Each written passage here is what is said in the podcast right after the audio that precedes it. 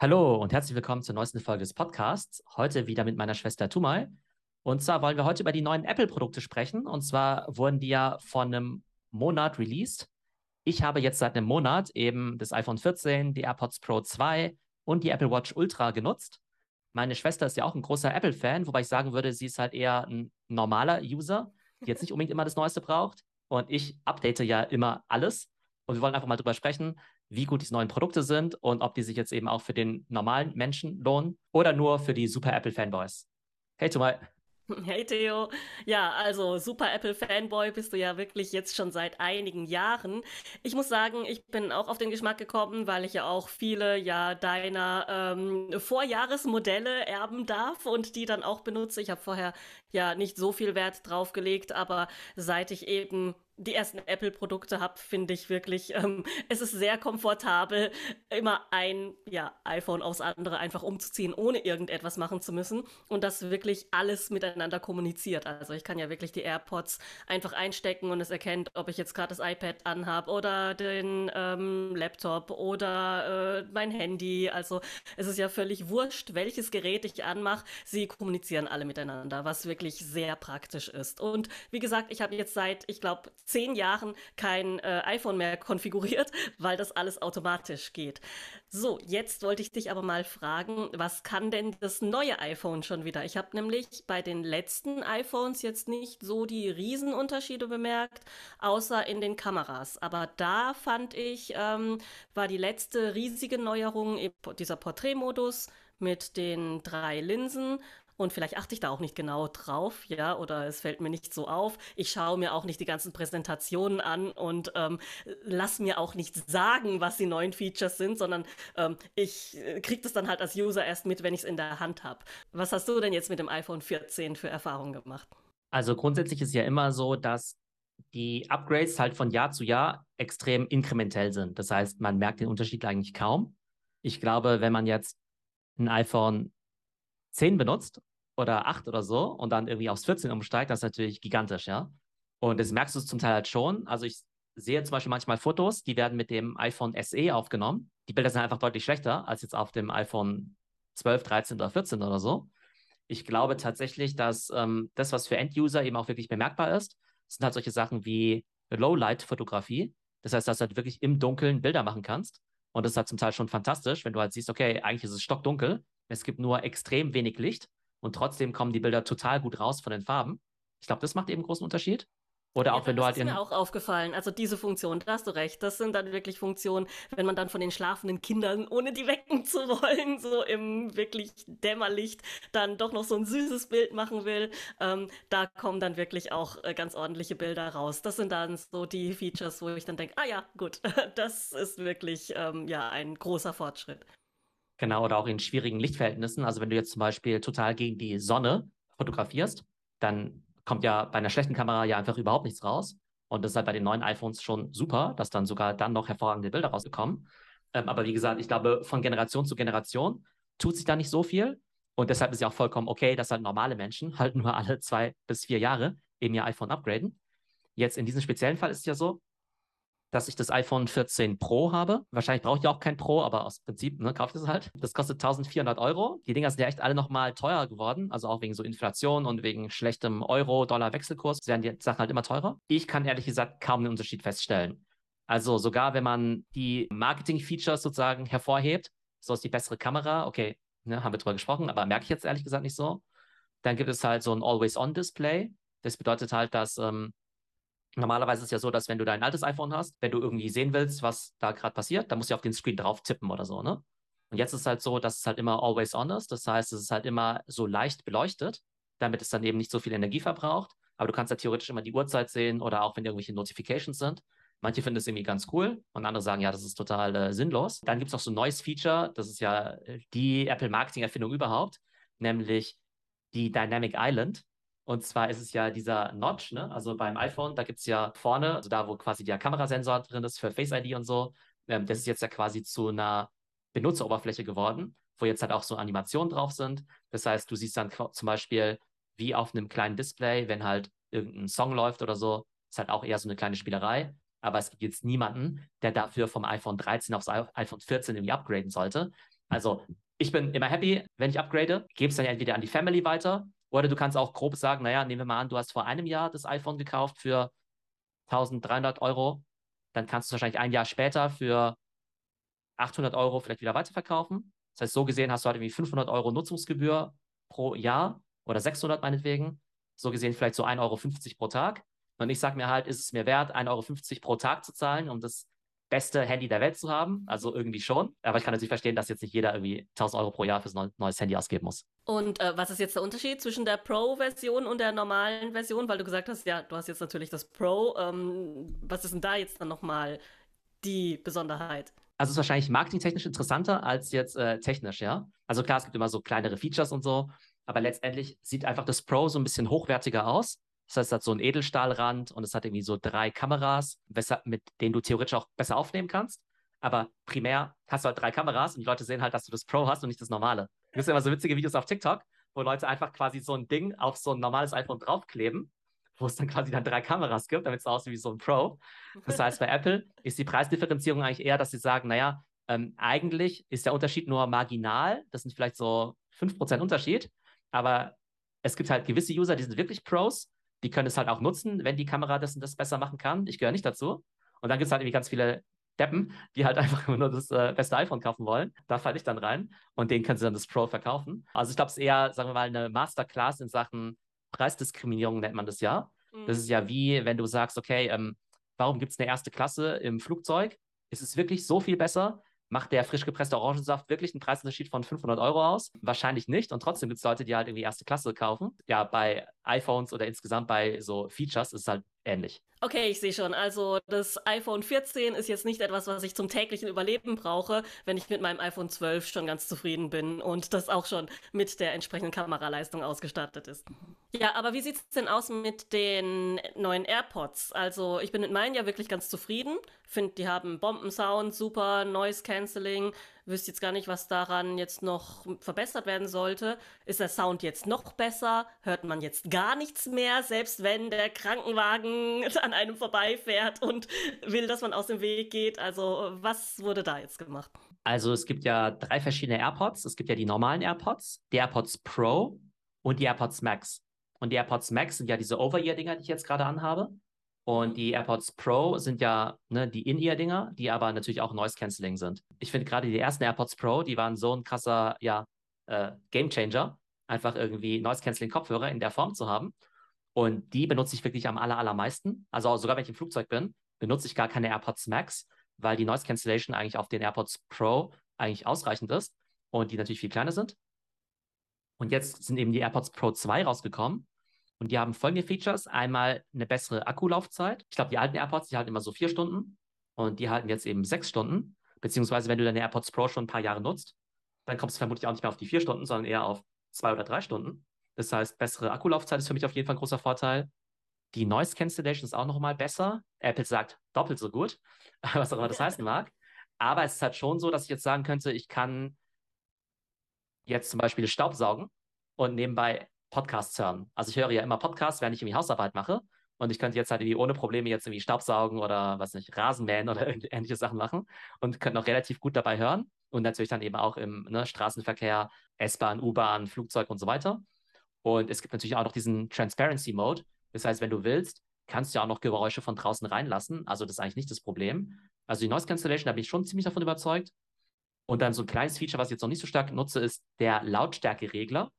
Weil ähm, jetzt ist es so, dass du quasi an den AirPods Pro direkt an den Kopfhörern selbst, wenn du da quasi so mit den Fingern da so ein bisschen rummachst, äh, quasi auch die Lautstärke regeln kannst. Und das konntest du ja eben vorher noch nicht machen. Vorher musstest du ja immer aufs iPhone selbst draufgehen, um eben leiser oder lauter zu machen. Und jetzt kannst du es eben direkt an den Kopfhörern machen. Das Feature, was mich auf jeden Fall überzeugen würde, wäre das mit der Lautstärkenregelung. Das nervt mich nämlich wirklich, dass es nicht dabei ist. Das war ja bei den alten Apple-Kopfhörern dabei. Da hast du ja noch so ein äh, Ding gehabt ähm, am Kabel, wo du die Lautstärke regeln konntest. Und das finde ich wirklich, wirklich störend, dass es an den AirPods nicht möglich ist, die Lautstärke zu regeln, weil ich dann so ein super modernes Ding im Ohr habe und trotzdem immer das Handy aus der Tasche graben muss, um die Lautstärke zu regeln. Also das wäre für mich quasi der Punkt, warum ich die kaufen würde. Okay, das heißt, du bist dabei mit 300 Euro für die AirPods Pro 2. Ah, ja, ich weiß nicht, also ob ich jetzt, da ich ja äh, super funktionierende Kopfhörer habe, ob ich jetzt dann nochmal 300 Euro jetzt ausgebe, um mir neue zu kaufen, während die alten noch wunderbar funktionieren. Ähm, ja, mal sehen. Also da denke ich dann doch irgendwie so aus, ja, ich weiß nicht, irgendwie auch aus ähm, Nachhaltigkeitsgründen oder Behaltensgründen. Nee, ich muss jetzt kein perfectly doing Ding wegwerfen oder wegtun, ähm, ja, wegen so einer kleinen Inconvenience quasi ähm, und mir was Neues kaufen. Wenn die dann wirklich mal bald akkumäßig den Geist aufgeben, würde ich die auf jeden Fall kaufen, wegen dieser Lautstärkeregelung.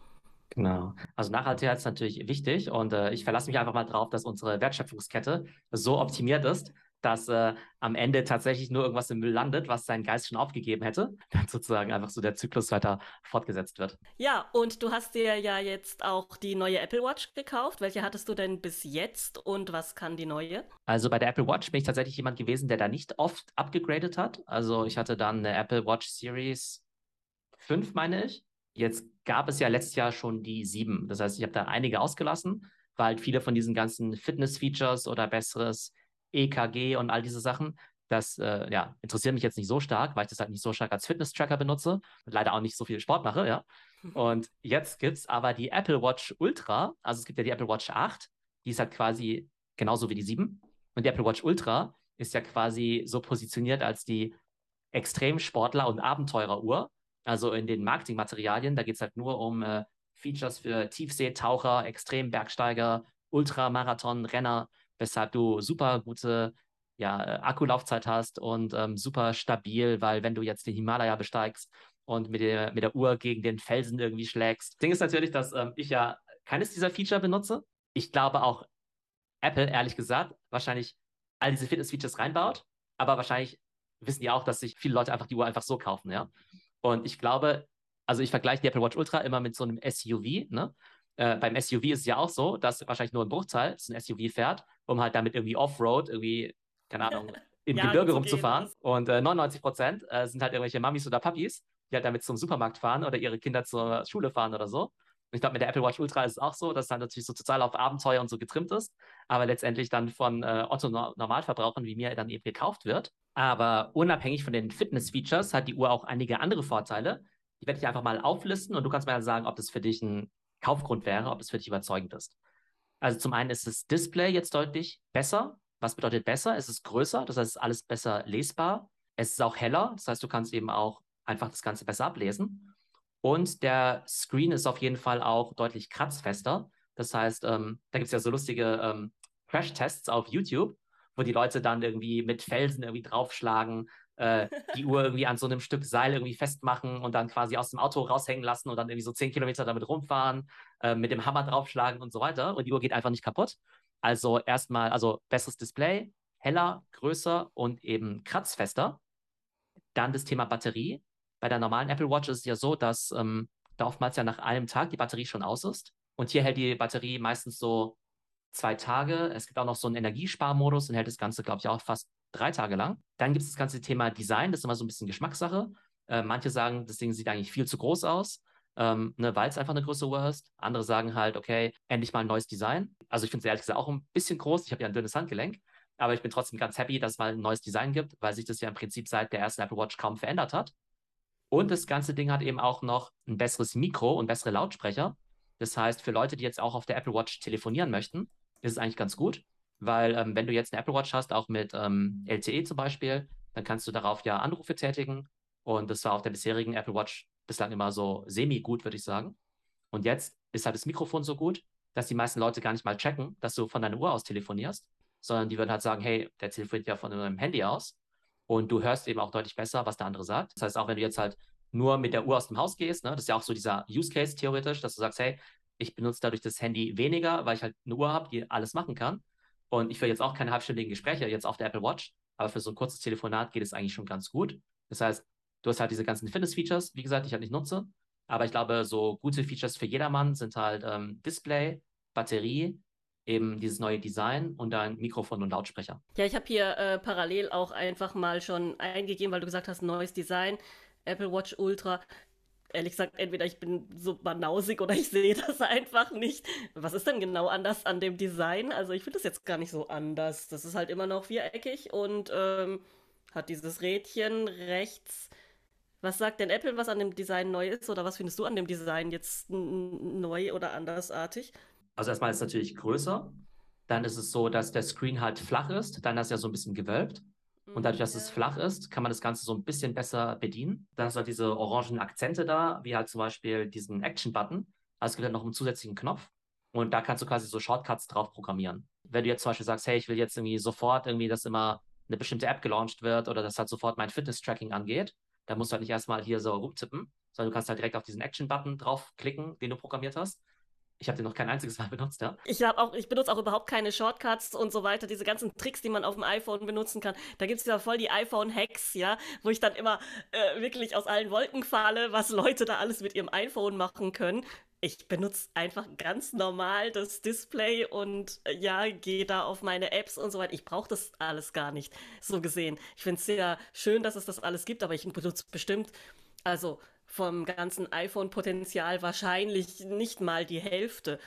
Ich weiß nicht mal, ob ich nur die Hälfte benutze, weil ich das ganze Potenzial überhaupt nicht kenne. Also diese ganzen iPhone-Hacks und jetzt auch mit der Uhr. Also ich bin wirklich äh, ja super zufrieden mit meiner Uhr. Ich habe ja wirklich so ein, so ein, so ein ganz Basismodell. Ich glaube, welche habe ich? Die, du, du, hast mir gesagt, ich soll die kaufen. Apple Watch SE. Genau, also und ich dachte ja eigentlich ursprünglich auch, oh cool, dann kann ich irgendwie Herzfrequenz messen und wie viele Schritte ich laufe und werde die ganzen Fitness-Tracker-Funktionen nutzen. Ähm, das war ja eigentlich so der Hauptgrund, warum ich die kaufen wollte sollte und dass ich auch, ähm, ja, Messages bekommen kann, ohne gleich aufs Handy zu gucken und dann nicht gleich wieder in der nächsten App rumhänge oder irgendwie auf Social Media rumhänge. Das war auch so das Ding. Ich weiß noch, dass ich es irgendwie erstmal so total, äh, ja, ähm, amüsant fand, als du mit der Apple Watch angekommen bist und gesagt hast, hey, ihr braucht es, um, um damit zu bezahlen. Da ich das ist so ein Quatsch. Also ich kann ja mit dem Handy bezahlen und ich kann ja mit Karte bezahlen, das ist doch überhaupt nicht nötig. Lustigerweise ist das die Funktion, die ich am allermeisten zu schätzen weiß. Das ist sowas von komfortabel, mit dieser Uhr zu bezahlen. Ja, das ist die meistgenutzte Funktion bei mir. Plus E-Mails lesen auf der Uhr und ähm, ja, meine Nachrichten und meine Termine. Also, äh, also, das heißt, ich benutze sie hauptsächlich, um zu gucken, was für einen Termin ich als nächstes habe. Also den Kalender. Äh, ich würde, glaube ich, wirklich gerne mit ihr telefonieren können mit der Uhr. Also ich habe jetzt eine ohne SIM-Card, aber die Soundqualität ist ja auch einfach schlecht, also auch wenn ich es mit dem Handy dabei habe. Also wirklich schnell mal zu sagen, ja, hallo, äh, ja, ich bin gerade da und da, das würde ich schon super praktisch finden. Was ist, ich habe eigentlich auch versucht, die, das Walkie-Talkie zu benutzen, die Walkie-Talkie-Funktion, das funktioniert irgendwie nicht so richtig gut. Leider, weil das ist eigentlich eine ganz witzige Funktion, wenn man eben ja mit seinem Partner ja auch mit der Watch dann eben diese Walkie-Talkie-Funktion nutzen könnte, um sich schnell mal ja kurz zu schließen. Die Funktion ist aber wirklich nicht besonders gut, finde ich. Also habe ich selbst jetzt auch noch nie genutzt. Ähm, was ich aber schon sagen kann, ist, dass dieser Use Case, dass du halt ähm, weniger dein Handy nutzt, aus meiner Sicht mit der Apple Watch Ultra schon besser funktioniert. Also ob es das Geld wert ist, ist nochmal eine ganz andere Frage. Aber ähm, mhm. dadurch, dass einfach die Spracherkennung besser funktioniert mit dem Mikrofon, ist es halt tatsächlich machbar zu sagen, hey Siri, ähm, navigier mich da und dahin oder schick eine Nachricht an XY und so weiter. Das funktioniert tatsächlich schon besser. Von daher kann man das Ganze gut nutzen. Und so gesehen würde ich halt sagen, okay, die Apple Watch Ultra lohnt es sich zu kaufen. Also wegen der Fitness-Features, wenn du kein Sportler bist, also lohnt es sich nicht. Und wenn du einfach sagst, hey, du willst halt die beste Apple Watch haben, die es halt gibt, dann lohnt es sich eben auf jeden Fall. Auch da einfach Weil alles wieder eine Frage des Preises. Also die Apple Watch Ultra kostet ja 1000 Euro. Die zusätzlichen Bänder, die kosten halt auch nochmal 100 Euro pro Band. Ne? Das ist auch wieder der Hammer. Wenn du es jetzt halt vergleichst mit der Basis Apple Watch, die kostet ja irgendwie 400 Euro oder sowas. Das ist halt irgendwie natürlich mehr als doppelt so teuer. Wenn du jetzt aber sagst, du willst eh eine stylische Apple Watch, also du willst eine stylische Apple Watch tragen, dann würden sich die Leute dann ja eh teurere Apple Watch-Version kaufen. Also zum Beispiel die aus Edelstahl oder da gibt es ja so eine Hermes Edition und so weiter. Wenn du halt sagst, hey, das soll auch irgendwie ein Schmuckstück sein und nicht nur rein funktional, dann würdest du dir eh eine Apple Watch für 800 oder 900 Euro kaufen. Und dann kannst du gleich die Ultra kaufen aus meiner Sicht. Also das ist jetzt so meine Logik, wie man das Ganze rationalisiert. Also, aber du kannst mir ja in drei Wochen nochmal erzählen, welche Funktionen du jetzt da wirklich benutzt, ob du jetzt den Knopf da belegt hast und deine Apple Watch programmiert hast oder ob du die eigentlich genauso nutzt wie deine alte. Genau, aber zusammenfassend kann ich auf jeden Fall sagen, also Upgrade von iPhone 13 auf 14 muss man definitiv nicht machen. Ich glaube, AirPods Pro auf AirPods Pro 2 kann man schon machen, wenn man halt die echt den ganzen Tag im Ohr hat und wenn man eben auch viel reist oder der Akku eben vielleicht auch nicht mehr so toll ist bei den AirPods Pro. Und ich glaube, bei der Apple Watch Ultra, ich glaube, da gibt es insofern gar keine Kaufempfehlung, weil die Leute, die sowas haben wollen, die kaufen sich eh. Aber ich kann auf jeden Fall sagen, dass ich auf jeden Fall das Ding cool finde. Ich bin jetzt nicht enttäuscht oder sowas. Ich habe jetzt auch nicht dran gedacht, die zurückzuschicken. Und ich glaube einfach Leute, die halt vielleicht auch so ein bisschen Uhrenliebhaber sind und einfach mal so einen neuen Look haben möchten, äh, für die ist auf jeden Fall ein guter Kauf, auch wenn sie jetzt keine Fitness-Freaks sind. Und das Witzige ist übrigens auch bei YouTube. Also da habe ich mir ja auch irgendwie tausende von diesen Review-Videos angeguckt. Und da gibt es irgendwie nur 10% Videos, die heißen ähm, Apple Watch getestet von Sportlern, von Tauchern, von Ultramarathon-Leuten. Und 90% der Videos heißen Apple Watch Ultra für normale Menschen. Lohnt es sich dann? diese 1000 Euro auszugeben. Ja, also wenn ich mir die hier so anschaue, hier neben mir auf dem Display, ähm, ja, also als Schmuckstück muss ich die jetzt nicht haben für 1000 Euro. Also das, ich finde, das ist so voll das klobige, plumpe Ding da am Handgelenk. Muss ich jetzt ehrlich gesagt nicht haben. Aber äh, gut, wenn sie funktional ist, äh, why not? Ja, also wenn man jetzt da wirklich diesen, diesen Knopf programmieren möchte und da wirklich drauf surfen möchte, was ich bezweifle, um ehrlich zu sein, weil selbst mit diesem klobigen Riesendisplay am Handgelenk ist es halt trotzdem kein Handy-Display, äh, um irgendwelche Apps zu benutzen. Ich weiß nicht, also vielleicht zum Navigieren. Google Maps könnte ich mir vielleicht ganz spannend vorstellen, wenn man da dann wirklich guckt, ja, wo muss ich denn eigentlich hin? Und wenn dir die Uhr dann wirklich mit einem vernünftigen Mikrofon sagt, jetzt links abbiegen und so weiter. Also das sind so Use Cases, wo ich mir vorstellen könnte, wo es ganz gut wäre ich glaube, ich finde mal raus, ob ich das mit meiner Apple Watch jetzt auch schon hinkriege, wenn ich dann einfach die Kopfhörer reinmache, ob mich Google Maps da irgendwo hinführt. Wie gesagt, ich habe meine noch nicht mal ausgeschöpft, das ganze Potenzial, glaube ich. Ja, und ich rede mir einfach ein, dass all diese Sachen nur mit der Apple Watch Ultra gehen. Und dann ist natürlich genau. auch alle, alles gut. Super. Also wir führen nächstes Jahr um diese Zeit genau das gleiche Gespräch nochmal über das iPhone 15 und die nächste Apple Watch und die nächsten AirPod Pros. Genau, das machen wir. Bis dann. Ciao, ciao. Bis dann. Tschüss. Und wenn ihr mehr über aktuelle Trends aus den Bereichen Social Commerce, Social Media und dem Metaverse erfahren wollt, dann kann ich euch natürlich unsere Masterclasses empfehlen. Die fangen an ab dem 4. November. Da gibt es eben jeden Freitag ein anderes Format.